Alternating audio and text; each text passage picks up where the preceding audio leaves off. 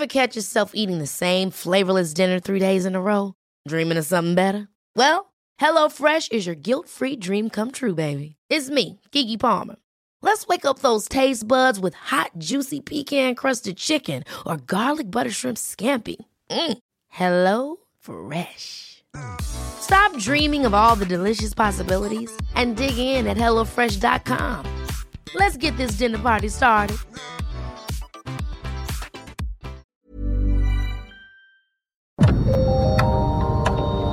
Dialogando con mis psicoanalistas.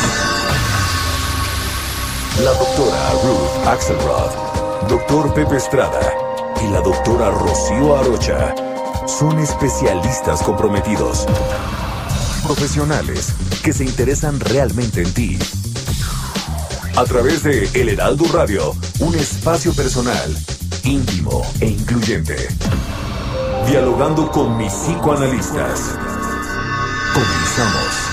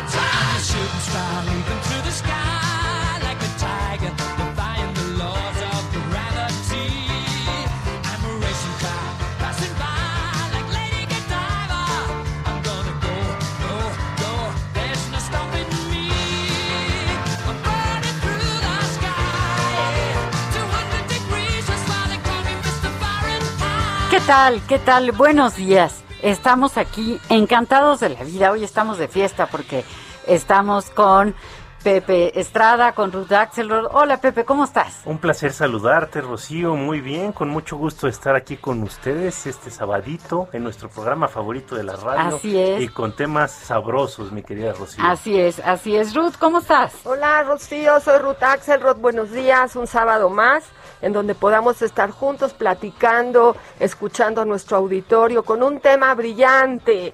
El líder y el liderazgo. ¿Qué vamos a hacer con eso hoy? Así es, vamos a discutirlo, vamos a platicarlo y vamos a dialogar. Les recuerdo nuestra frecuencia en Tepic 96.1 de FM, en Tijuana 1700 de AM, en Tuxtla Gutiérrez el 88.3 de FM y en Villahermosa, Tabasco en el 104.9 de AM. Estamos muy muy contentos de estar aquí este sábado en la cabina dándoles la bienvenida. Soy Rocío Arocha y sí, nuestro tema, un tema pues que en, la familia, en el trabajo, entre las amigas, entre los amigos, bueno, en todas partes este tema es importante, el liderazgo. Comenzamos.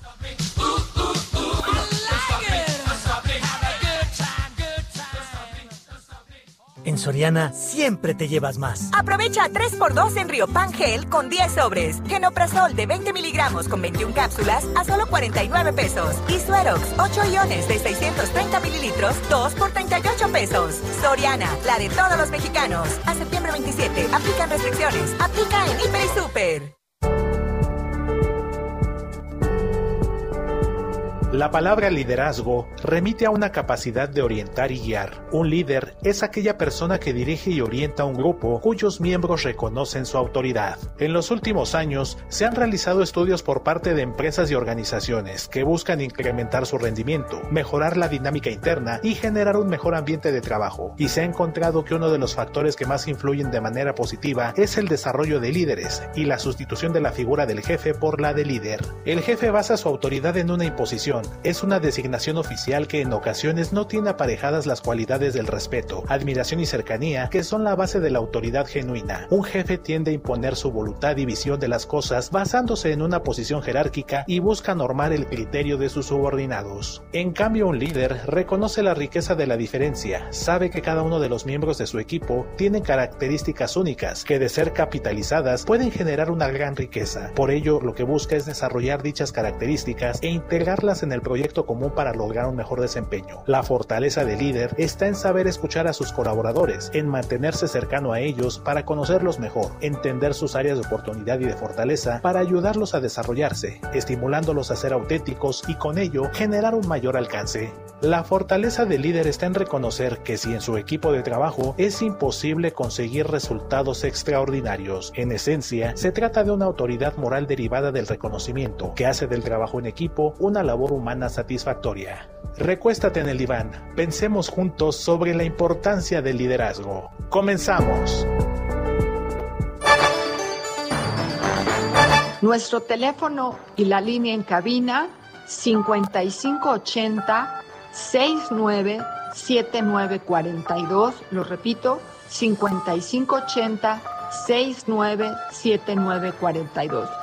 Y nuestra WhatsApp para que ustedes puedan escribirnos es el 55 30 10 2752. 55 30 10 2752. Así es, así es. Un líder reúne características. Eh, de las mejores cosas que yo he escuchado en mi vida alrededor del liderazgo es, es esta. Un líder favorable es aquel que te dice, quiero que tú seas tú. Y en todo caso, me sigues o te motivo para que hagamos equipo y hagamos algo muy bueno. Un líder negativo dice, yo quiero que tú seas como yo.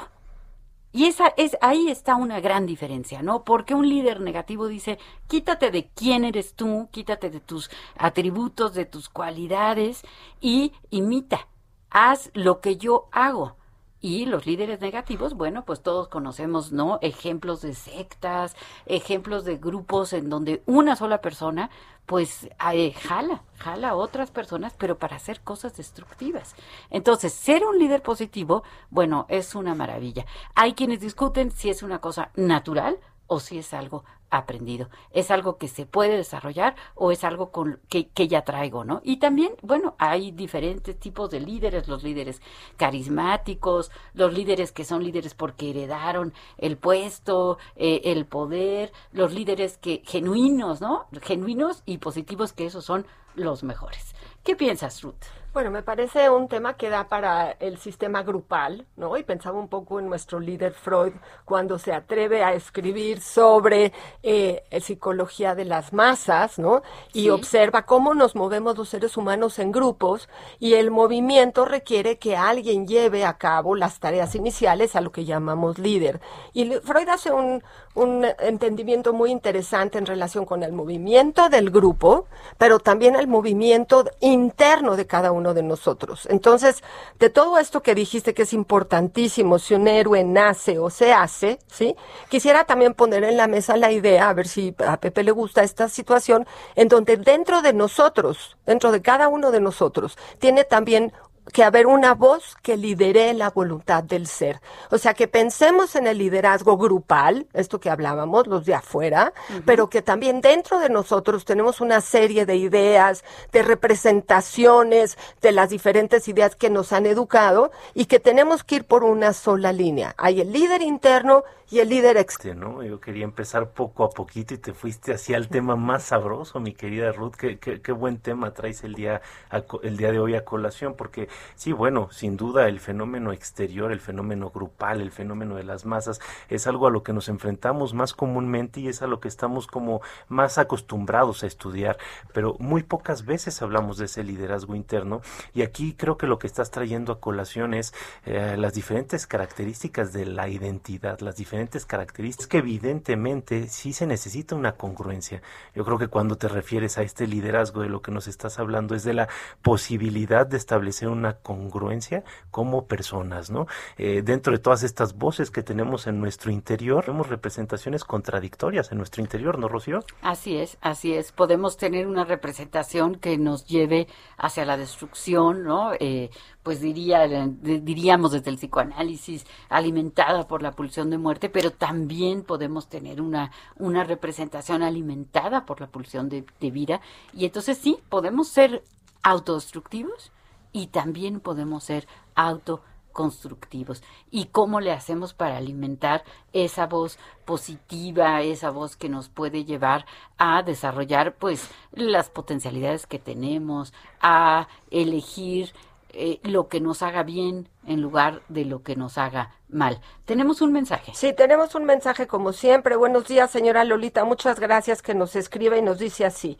Hola, apreciados doctores, muy buenos días. Qué gusto escucharlos nuevamente, como cada sábado, en mi programa favorito y con este gran tema del líder y el liderazgo, del cual Sabemos que es polémico hablar y hay mucho que decir. Los líderes son aquellas personas que destacan por sus características de empatía, interés y capacidad de promoción y desarrollo de tendencias a lograr el desenvolvimiento de todos los miembros de un grupo determinado pues me dispongo a aprender de ustedes, les envío un afectuoso abrazo, que tengamos todos una excelente semana. Lolita, muchas gracias que nos ayuda a definir este ejercicio de liderazgo en donde a veces el líder permite que el grupo vaya hacia un lugar y bueno, el bien y el mal también son valores que van a estar puestos en la referencia si el líder va a poder llevar a su grupo a ese lugar del bien o bien, o bien no va a ser el lugar del bien, ¿no? Sí, sí, sí, y, fíjate, bueno, volviendo a ese, a ese punto, ¿no? Que, tocabas hace unos momentos, este, con psicología de las masas de, de, nuestro querido Freud. Ahí eh, Freud eh, toca un, un, elemento que me parece importantísimo y, y también resaltar que cuando el tema de la identidad y de cómo se construye las identificaciones y demás. Y justo acá en este texto en particular nos habla mucho Freud de este mecanismo de identificación. Vamos a continuar explicando ahorita más adelante porque tenemos una llamada y nuestros radioescuchas no deben esperar. No deben esperar. ¿Qué tal? Buenos días. Buena mañana. Hablo para dar un, una opinión. ¿Con quién tenemos el gusto? Filiberto Sánchez. Hola Filiberto, ¿cómo está? Bien, eh, recuerdo que en la revista de perros habla de la etología de que existe un líder que camina la manada. Y recuerdo que les dijo que somos un eh, un animales eh, racionales pero no dejamos de ser animales y somos sociables. Entonces eh, en nuestra manada se llama grupo y dentro de ese grupo existen jerarquías lo que estudiará la sociología pero eh, en la administración un profesor nos hablaba de que existen teorías, la A, la B y la C.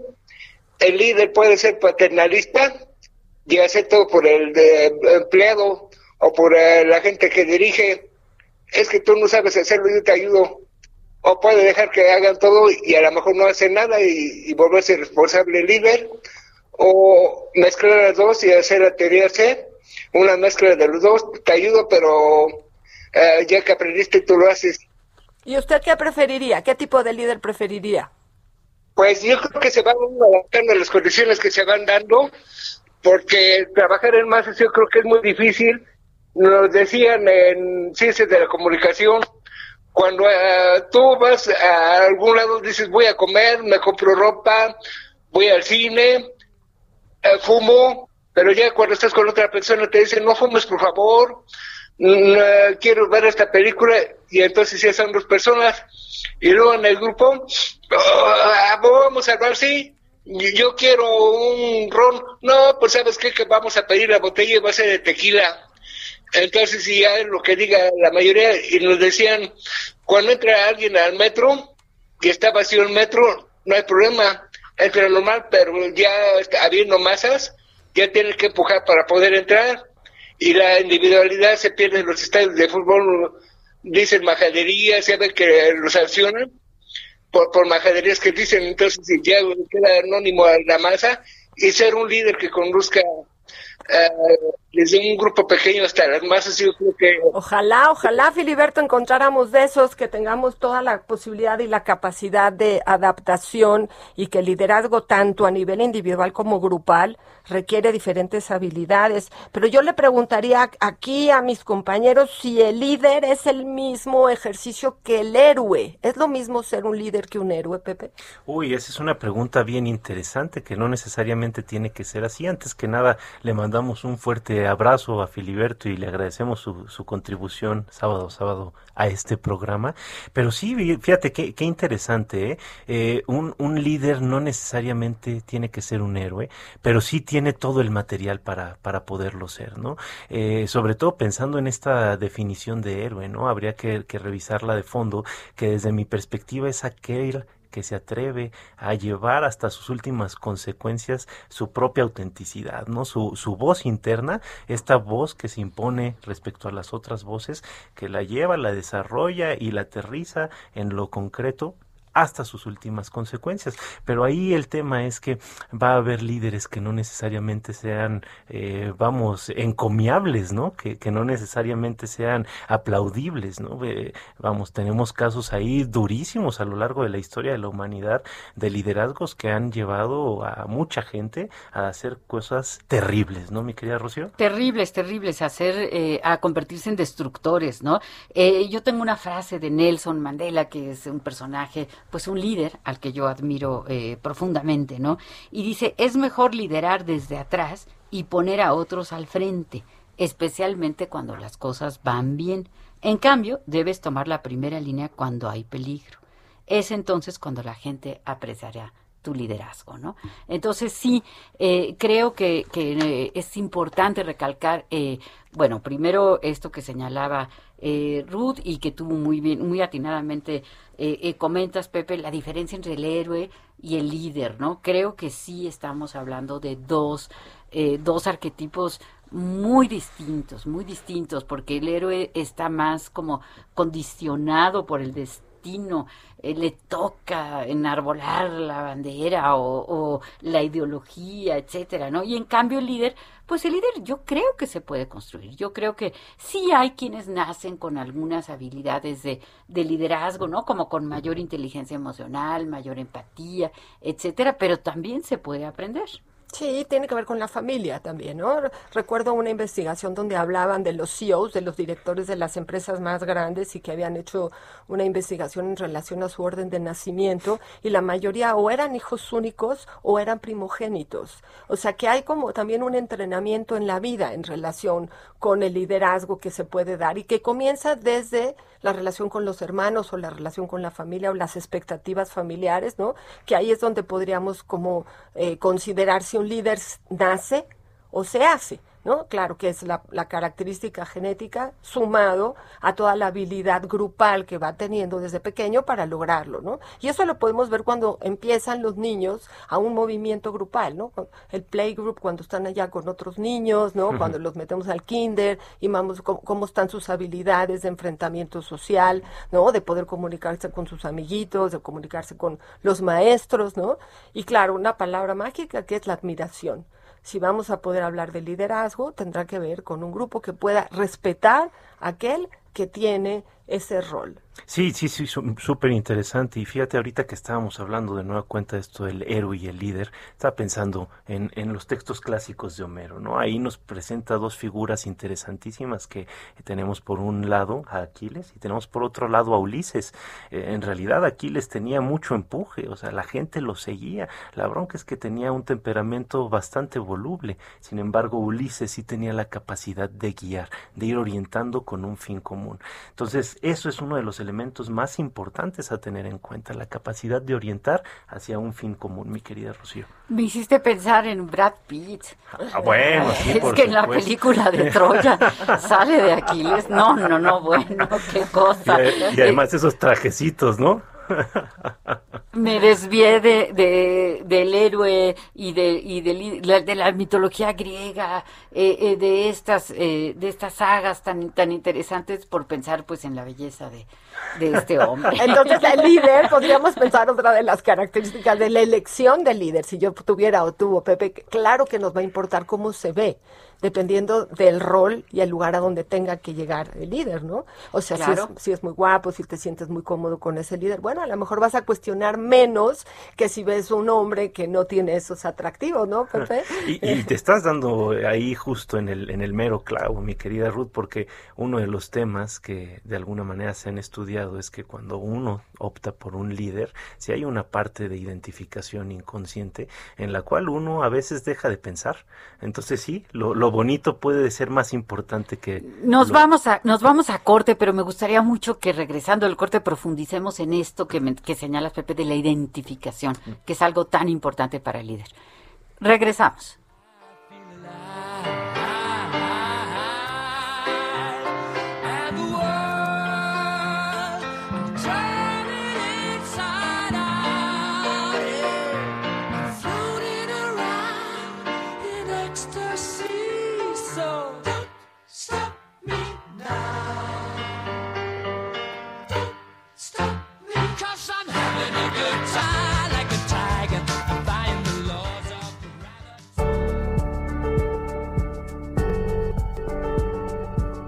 De acuerdo con diversas investigaciones hechas en Estados Unidos, las mujeres tienden a ser mejores líderes debido a su capacidad natural para la empatía y la colaboración, lo que también fortalece la equidad de género. Los doctores Ruth Axelrod, doctor Pepe Estrada y la doctora Rocío Arocha continúan en un momento en Dialogando con mis psicoanalistas. Esto es Dialogando con mis psicoanalistas. Estamos de regreso.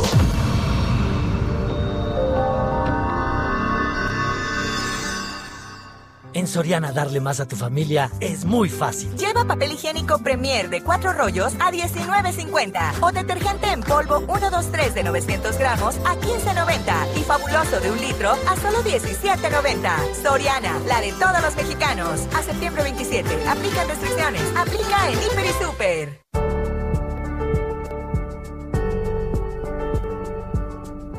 En México se tienen datos de que solo dos de cada diez empresas aprovechan la figura de líder, lo que reduce la posibilidad de motivar, enseñar e involucrar a las personas que trabajan con él en un proyecto común.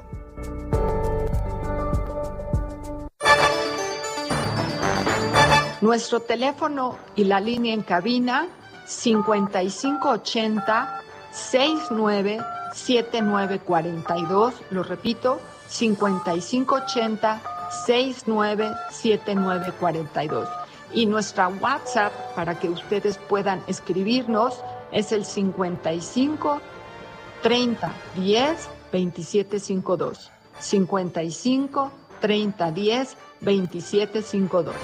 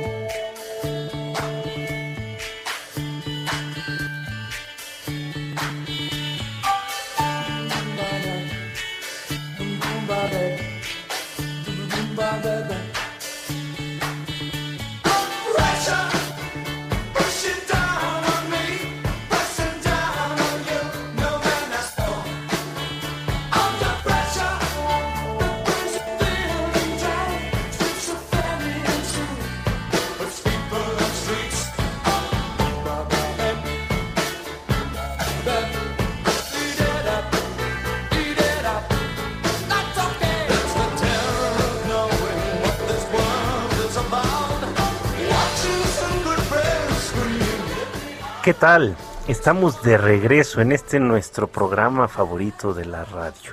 Estoy con mis queridas amigas, las doctoras, psicoanalistas, Ruth Axelrod y Rocío Arocha, y yo, su servidor, Pepe Estrada.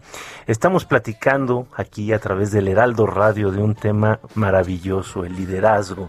Y bueno, venimos de escuchar música de la banda británica Queen, Under Pressure, un excelente álbum que nos habla de lo difícil que es a veces manejar la presión. Y fíjate que el tema justo con el liderazgo hoy día es que se ha encontrado que las, eh, los antiguos modelos de jefatura, los antiguos modelos de liderazgo generan una presión que a veces hace imposible el trabajo en equipo. El liderazgo, por otro lado, tiene la posibilidad de potencializar el capital que cada uno trae, uniéndolo en un proyecto común. Mi querida Ruth, ¿cómo la ves? Bueno, me encanta esto del liderazgo, el liderazgo como una situación humana, pero quiero brincar a otro tema durante este lapso de, tiempo que podemos pensar. Eh, Esta semana salió un artículo en el Heraldo Radio, en el Heraldo efectivamente sobre el Heraldo Radio, nos decía, la radio 100 años de vida en México, la primera transmisión se efectuó el martes 27 de septiembre de 1921. Entonces, la pregunta es si podemos reflexionar sobre el liderazgo siempre como un ejercicio humano o podemos transitar a pensar la tecnología que también liderea las ideas de la humanidad, ¿no? Y pensando que ahora las masas, el ejercicio grupal, a veces es con los cuerpos, a veces nos reunimos y hacemos grupo, pero actualmente en pandemia y pospandemia hemos aprendido a hacer masas sin cuerpo, es decir, yo les voy a llamar neomasas, porque son masas como cibernéticas. Nos reunimos con otros, pero no en grupo. Nos reunimos a través de la tecnología, a través de las redes, a través de las apps, a través de, de, estar en algún otro lugar que no es con el cuerpo. Nos están pasando cosas nuevas a través de entender los movimientos grupales y los movimientos de los líderes. Y a veces los líderes pueden ser tecnológicos. Y eso es muy curioso. No sé qué opinen, pero ese es uno de los temas que hay que trabajar en ese congreso que hay en tres semanas en la Asociación Psicoanalítica Mexicana, en donde uno de los temas las neomasas va a ser aquello que me va a gustar poder profundizar. ¿Qué opinan? Claro, eh, me parece un tema súper, súper importante. Antes quiero mencionar la, la, pregunta de la señora Carla Martínez, de la, que, de la Ciudad de México, que nos hizo el favor de llamarnos, en donde pues nos pregunta sobre aquellas personas que acaban enfermando de poder. Y la señora Patricia Pacheco, Pati Pacheco, muchísimas. Es, ah, la tenemos en la línea. Perfecto, Pati, ¿qué, qué tal? Claro, no me podría faltar, no me podría faltar a mi programa favorito, porque obviamente aquí aprendo mucho y me gusta mucho.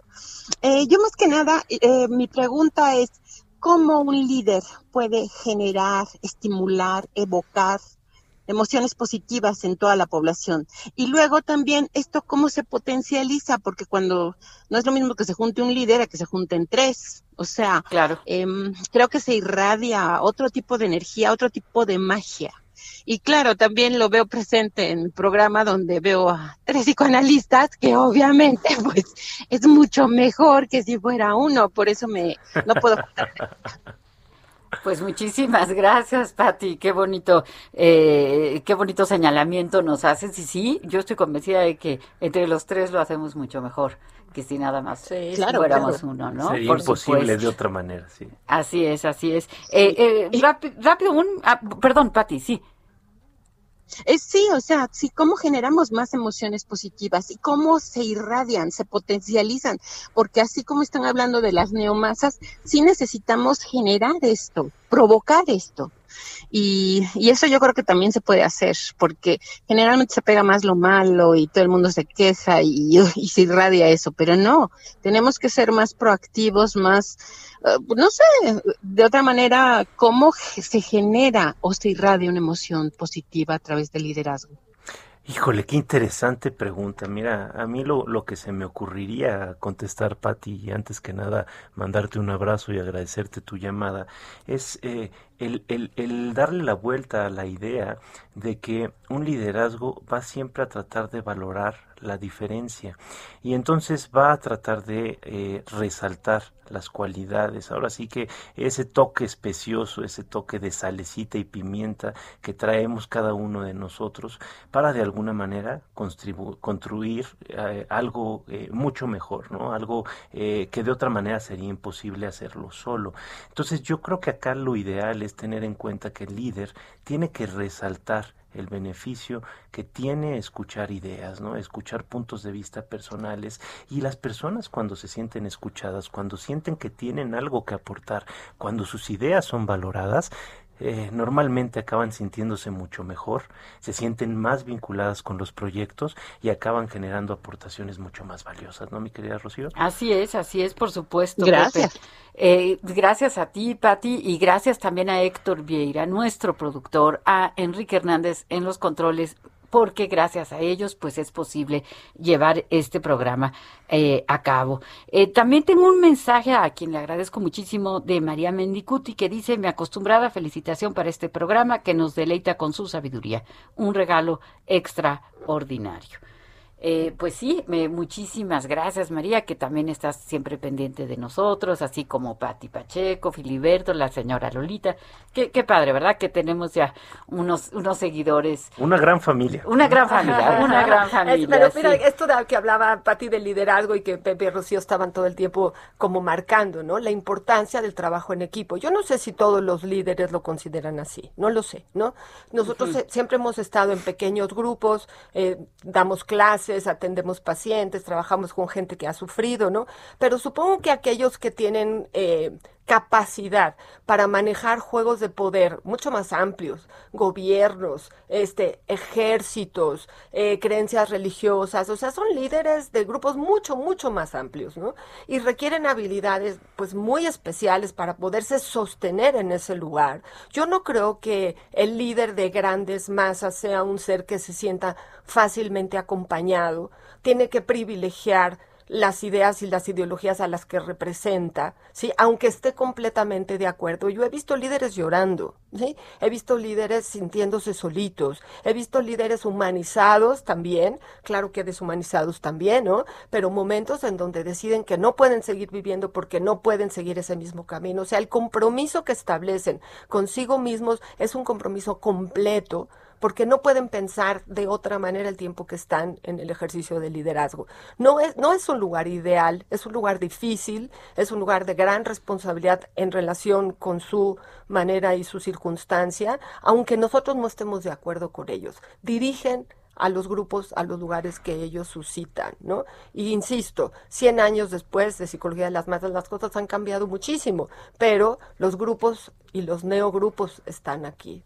Fíjate qué, interesante, me parece muy muy pertinente esto que está señalando este mi querida Ruth, sobre todo el pensar que el líder tiene un compromiso con un proyecto eh, que sí podemos decir es común porque muchas personas lo siguen, pero que a veces para defender dicho proyecto se tiene que eh, eliminar parte de la democracia, ¿no? Eh, justo ya cuando estamos en, en, temas de masa se convierte en algo muy complicado y bueno, este ahorita hablabas de, de 100 años de de, psicología de las masas, pues yo te diría estos 130, 126 años de psicoanálisis, ¿no? Que eh, evidentemente tuvieron que dejar de lado en algunos casos este, la, la, democracia, ¿no?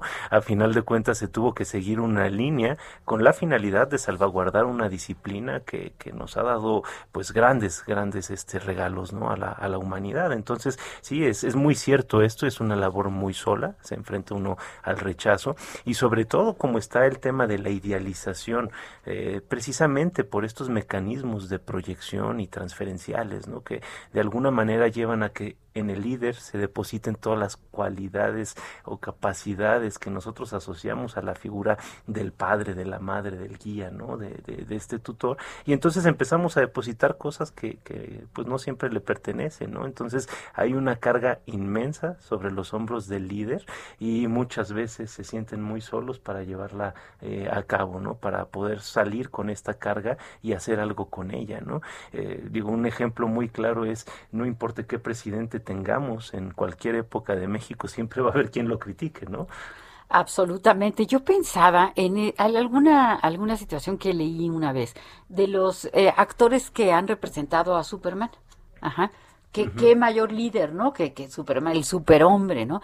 Y que lamentablemente a muy corta edad padecen una enfermedad eh, de estas crónicas degenerativas. Y parece que ha sido en varios de los que han personificado a Superman. Y pensaba en una conferencia que estuve una vez con un, un analista jungiano que ponía el ejemplo de Marilyn Monroe y decía aquellas figuras públicas que como que captan la proyección por lo que estabas diciendo, bueno, tú Ruth y tú también Pepe, de lo que proyectamos en, en esa figura pública, en ese líder, y que a veces esto puede ser como demasiado, como que están cargando con demasiado y que esto pues bueno no como muy bien señalaba Ruth no es no es algo fácil.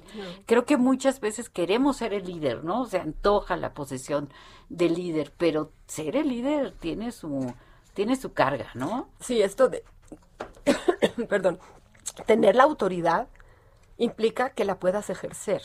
Y si no la ejerces, tampoco estás cumpliendo con tu rol. ¿Sí?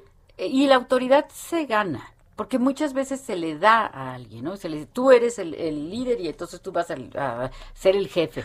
Pero, ¿por qué te ríes, Pepe? Porque, y a mí, ¿en ¿por quién qué pensaste? no? Porque muchos justo llegan y, y, y a mí, Sí. ¿por qué no? O sea, cuando se dan cuenta de esta responsabilidad, ¿no? Claro, claro, pero yo, yo soy una firme creyente de que la autoridad se gana y ¿quién, quién puede mandar más? Pues quién sabe más.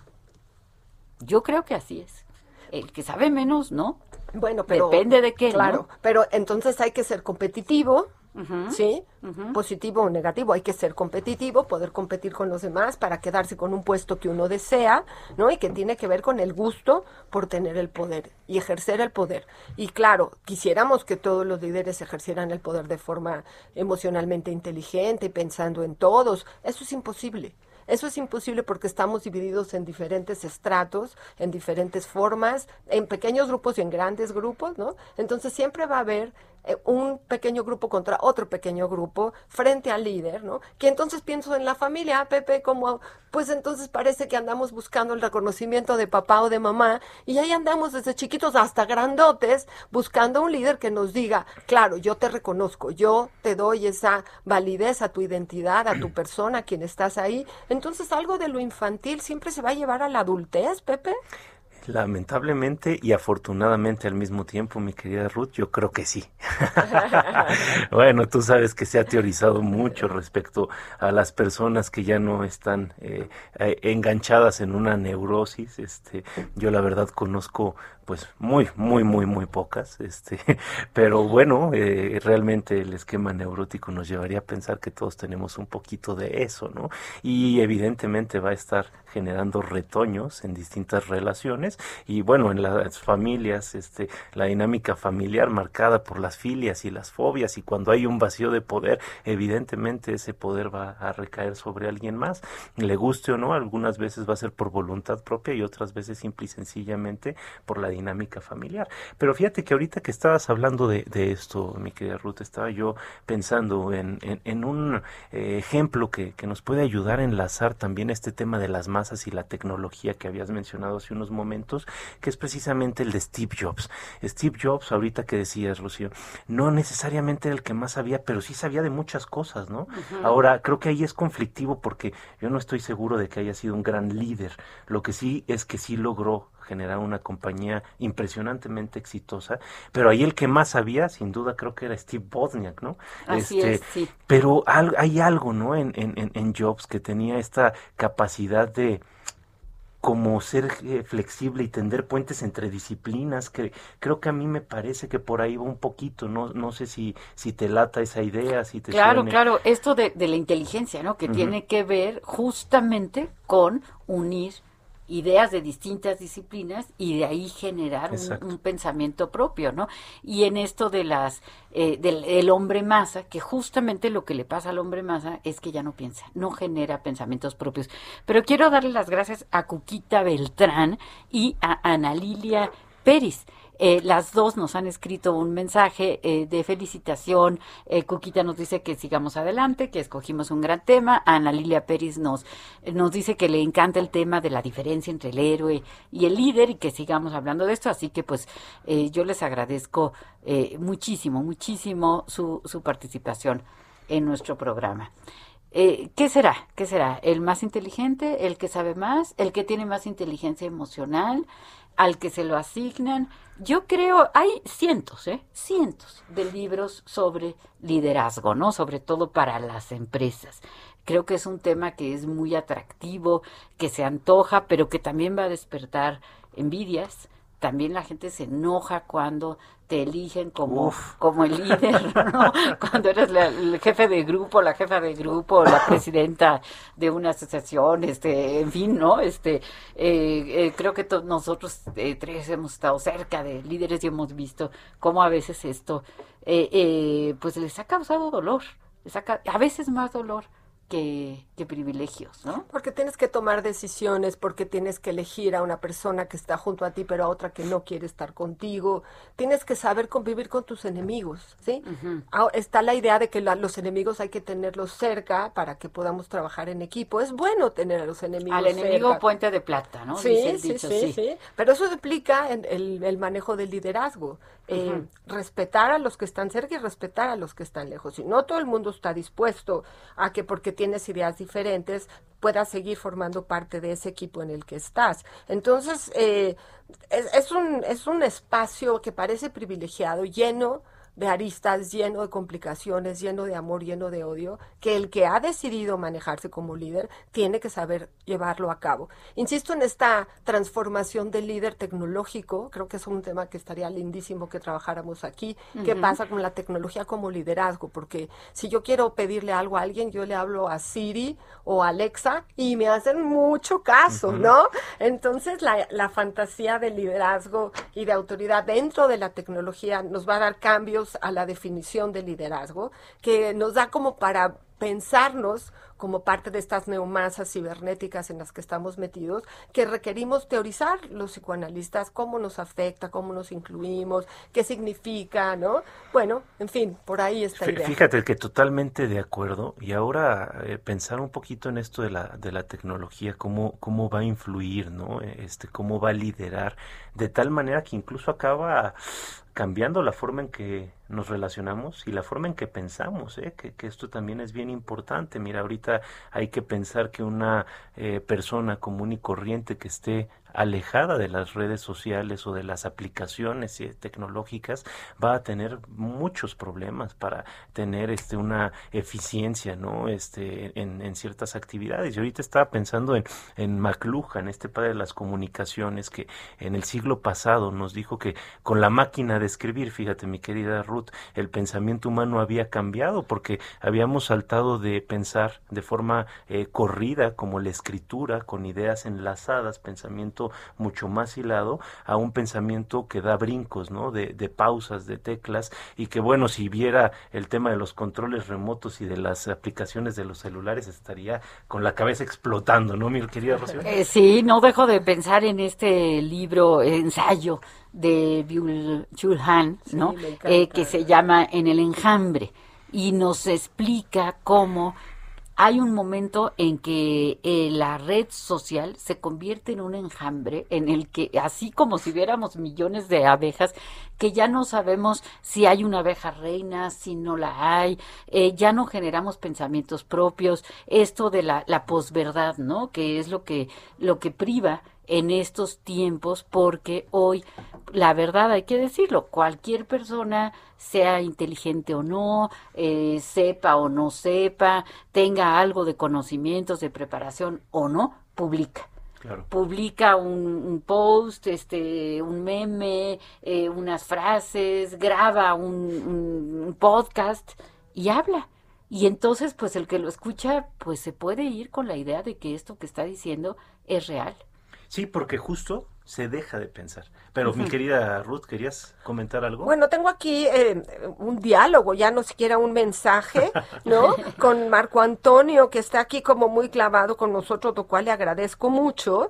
Y dice que le gusta mucho el programa, que damos buenos consejos, no estoy tan segura de eso, pero dice, bueno, quiero felicitarlos por este espacio, es muy buen tema. Yo trabajo para una constructora, a veces se ve falta de control y de personal. Sin duda hay cosas que no me gustan, pero bueno, esto es parte del grupo de la ingeniería del tren de Toluca a la Ciudad de México. Qué padre que alguien esté escuchando. pues apúrense, apúrense a hacerlo porque yo ya quiero verlo y cómo, Antonio, cómo va a quedar ese tren a pesar de que seguramente ser parte de un grupo implica sufrir y disfrutar al líder que los está llevando a terminar la construcción. Sí, sí, bien, bien interesante y qué, bueno que nos escribe. Estaba pensando nada más rápidamente y, para cerrar esta participación, justo que en México hay datos fuertísimos hablando de si el líder se puede hacer, nace o se, o se crea, eh, que, que, se necesita invertir en la creación y desarrollo de líderes, sí se pueden desarrollar, es difícil, pero se puede hacer, pero la mayor parte de las empresas no están interesadas en ello, ¿no? Y bueno, ante vacíos de, de, poder como el que nos estaba mencionando ahorita nuestro querido Radio Escucha, yo me acordé de una anécdota de un cuate muy querido que justo en el temblor eh, se dio cuenta en el del este 17 que estaba la gente tratando de ayudar y estaban todos desorganizados y de repente sin darse cuenta acabó generando un grupo que ya estaba apoyando pero de forma natural, ¿no? Entonces, este tipo de liderazgos naturales que también se dan que son importantísimos, ¿no? Importantísimos, importantísimos y además que fomenten el trabajo en equipo, que creo que también es algo de lo que eh, nuestro país eh, carecemos un poco, ¿no? Yo he leído de otras culturas en donde el trabajo en equipo se fomenta mucho más, desde pequeños se les enseña a trabajar en, en equipo, ¿no? Creo que nosotros somos somos una raza particularmente eh, competitiva, digamos, ¿no? En donde nos cuesta un poco de trabajo eh, esto de, de, la contribución, de colaborar, de colaborar entre iguales, eh, cosa que, que, sería muy, muy importante, ¿no? ya casi nos vamos a despedir y no quiero hacerlo sin decirles que la próxima semana vamos a estar tocando el tema de la culpa. Ajá, que es un tema pues muy muy profundo y que también tiene pues muchas aristas, muchos lugares desde donde abordarlo. Así que bueno, pues eh, nos vamos nos vamos despidiendo. Yo soy Rocío Arocha, encantada de estar con ustedes, con mi querida Ruth, con mi querido Pepe, que qué creen que fue su cumpleaños ayer. ¡Felicidades, Pepe! Muchos años, muchos años, Pepe. Pues bueno, un placer estar con ustedes. Les mandamos un fuerte abrazo y nos vemos la semana que entra. Hasta luego a todos. Buen fin de semana.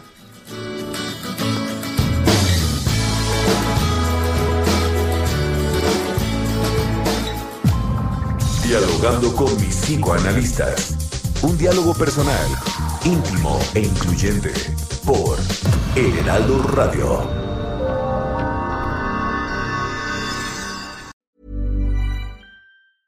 Mom deserves the best, and there's no better place to shop for Mother's Day than Whole Foods Market. They're your destination for unbeatable savings, from premium gifts to show-stopping flowers and irresistible desserts. Start by saving 33% with Prime on all body care and candles. Then get a 15-stem bunch of tulips for just $9.99 each with Prime. Round out Mom's menu with festive rosé, irresistible berry chantilly cake, and more special treats. Come celebrate Mother's Day at Whole Foods Market.